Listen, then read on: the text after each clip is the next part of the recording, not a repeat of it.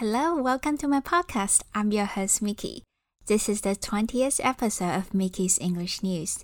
I select a few English news headlines that might interest you and explain some of the most frequently used words and phrases. I also upload all the headlines and keywords along with their Chinese translations to my Instagram. So please follow me at Mickey's English. I also share interesting posts about English learning up there. So make sure that you follow me. Hello，各位听众朋友，大家好，我是米奇，欢迎收听我的 Podcast。每次只要五到十分钟，跟我一起用新闻头条轻松学英文。今天所有的新闻头条和单词也都可以在我的 Instagram Mickey's English 看到哦。那我们就开始这集的新闻吧。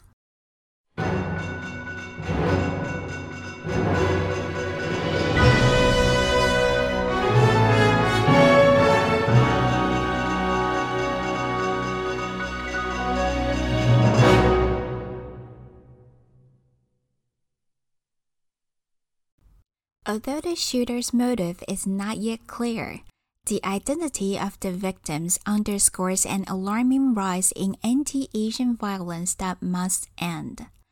Although the shooter's motive is not yet clear, the identity of the victims underscores an alarming rise in anti Asian violence that must end. 虽然枪手的动机未明，受害者的身份凸显了令人担忧的仇雅暴力激增。 而这必须停止。这句话呢，并不是一则新闻头条，而是前美国总统奥巴马在推特上对十六号在美国亚特兰大发生的连续枪击案件所发表的言论。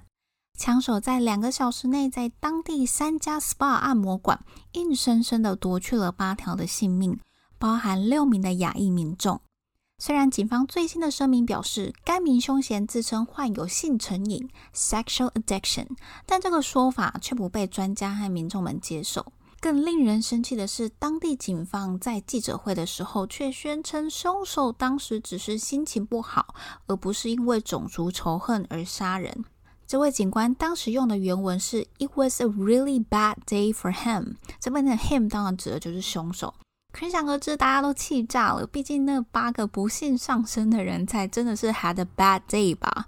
由此可见，美国这种种族歧视、白人互相掩护的思维，其实在司法系统当中也普遍存在。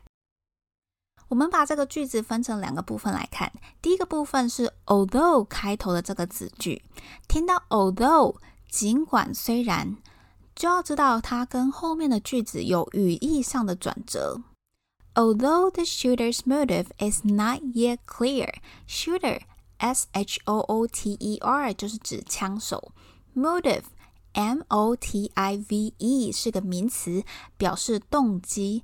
所以前半部就是在说，虽然枪手的动机还不清楚，not yet clear，后面点点点，但是怎么样？我们继续看下去。 The identity of the victims underscores an alarming rise in anti Asian violence that must end. The identity of the victims 就是受害者的身份，underscore U N D E R S C O R E 是个重要的动词，本来是指画底线，衍生有凸显或强调的意思。 那在这边，受害者的身份强调的是 an alarming rise in anti-Asian violence. Alarming, a l a r m i n g 是个形容词，指令人担忧的。所以这句话指的是反亚裔暴力事件节节上升，很令人担忧。来听听看几个例句吧。The police believe the motive for this murder was jealousy. The police believe the motive for this murder was jealousy.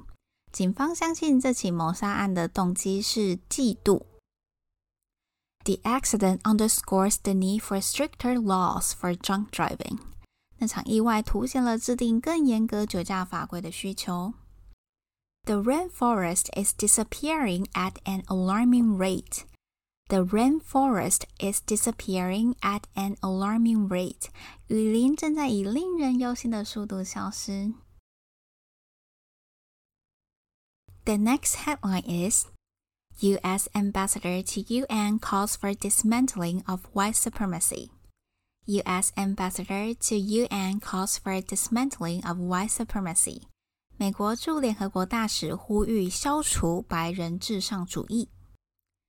美国驻联合国大使 Linda Thomas Greenfield 在联合国发言时呼吁要消除白人至上主义。他当中有提到 Black Lives Matter 的运动和最近在亚特兰大发生的仇中暴力事件当做借鉴。这边的 U.S. ambassador 指的就是美国大使，ambassador，a m b a s s a d o r，大使。U.N. 指的就是 United Nations，联合国。这位美国大使做的动作是 call for，也就是呼吁、要求。他呼吁的内容是 dismantling of white supremacy。dismantle，d-i-s。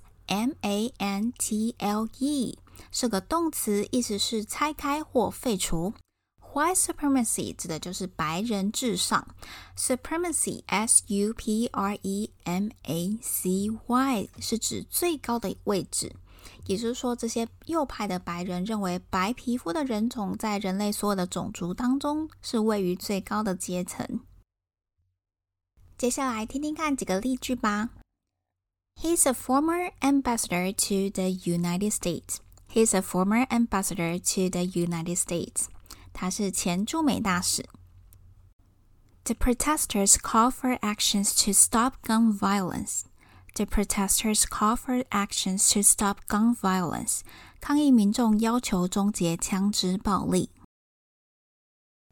Before we end today's episode, let's listen to all the headlines again to see if you can understand all of them.